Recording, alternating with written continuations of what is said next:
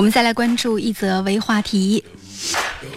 嗯，因为这场球赛我最后有去关注，但是最后那个就是看到打到第七十分钟的时候，实在有一点受不了，所以我就从电视机跟前挪开了。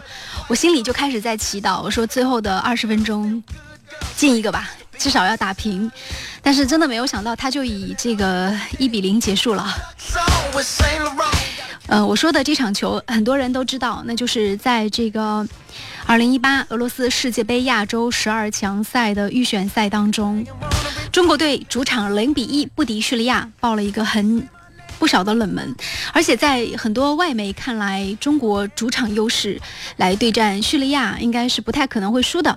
但是从场面来看，中国队没有占据主动，甚至在得分方面的机会也少于对手。究竟是怎么了呢？对此呢，我们首先来看一下各方的评论。嗯，这个首先很多网友在新浪、这个微博，包括在各种各样的网站当中啊，最近这两天都是一个大头条、大热门。很多人这个在留言当中，那首先会说四个字，就是不可思议。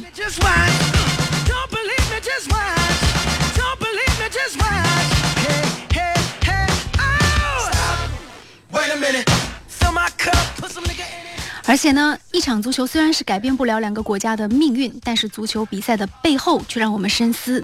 叙利亚队员最后是长跪谢天，因为这场比赛为每个人带来了一千美金的这种奖金。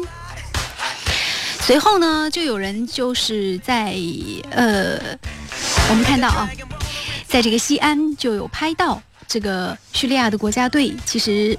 就是没有离开西安当天，那么他们呢是来到了西安附近的一个小商品市场，在这个地方来购物，而且呢驻足在这个清仓四十九元的摊位跟前久久徘徊，对中国的小商品市场颇有兴趣。对于那些贵的东西呢，他们根本就不敢去买。其实叙利亚国家队不算是世界劲旅了，国家多年战乱，球场都成了弹药库了。踢球是简直在炮火中踢球，没有赞助商，很多国脚都得打工兼职。但是在废墟里，只要有一个球，老老少少都在享受足球的快乐。所以我觉得这也是值得国足学习的。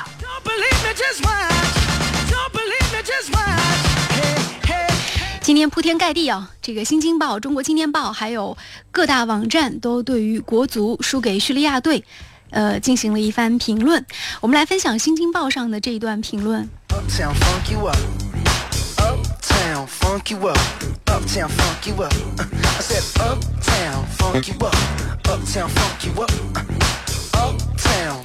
分析失利的原因。他说，在于对于中国足球处境并不了解。实际上，中国足球的实力摆在那里。如果论足球人口，中国队或许并不比叙利亚多多少，更比不上欧美国家。在英格兰和西班牙，一个小镇就能养活一支球队；而在中国，一般的省会城市要养一支中超球队都很难。好吧，这个养球队，其实我觉得这句话说的有问题啊。因为你要看他，他到底是一个什么样的付出在养球队。中国的球员确实收入还是挺高的，像郑智这些都是年过千万的球员。如果你按叙利亚的模式去养呢，应该花不了多少钱吧？其实关键还是足球意识和那种足球快乐精神的这种体现。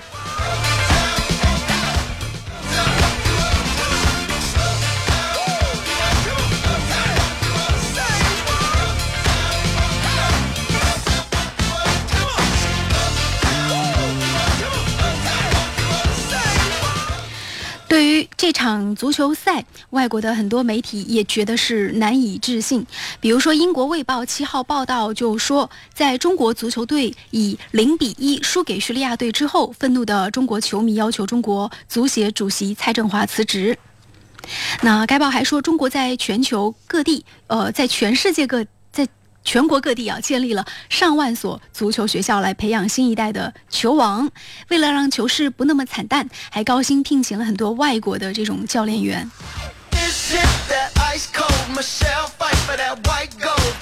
所以，中国足球到底缺的是什么呢？每个人心里都会有这个自己的一本账。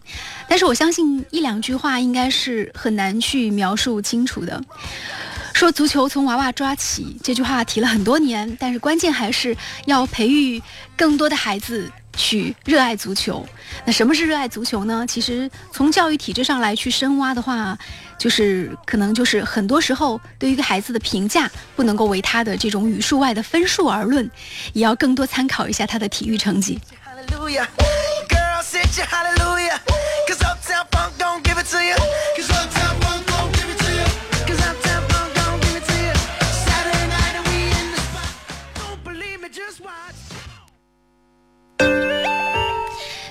首歌，本兮所演唱的《翻篇儿》。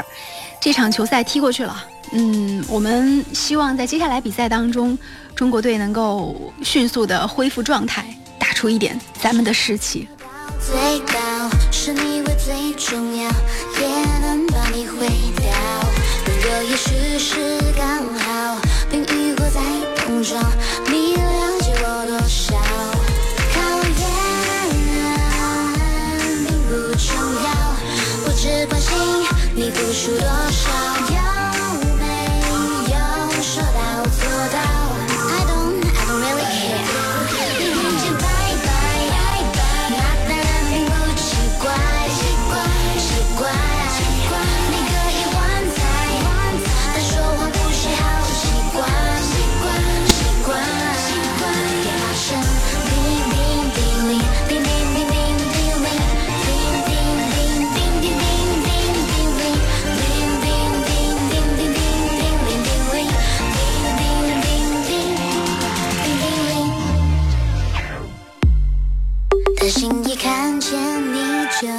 下定的决心统统推翻掉。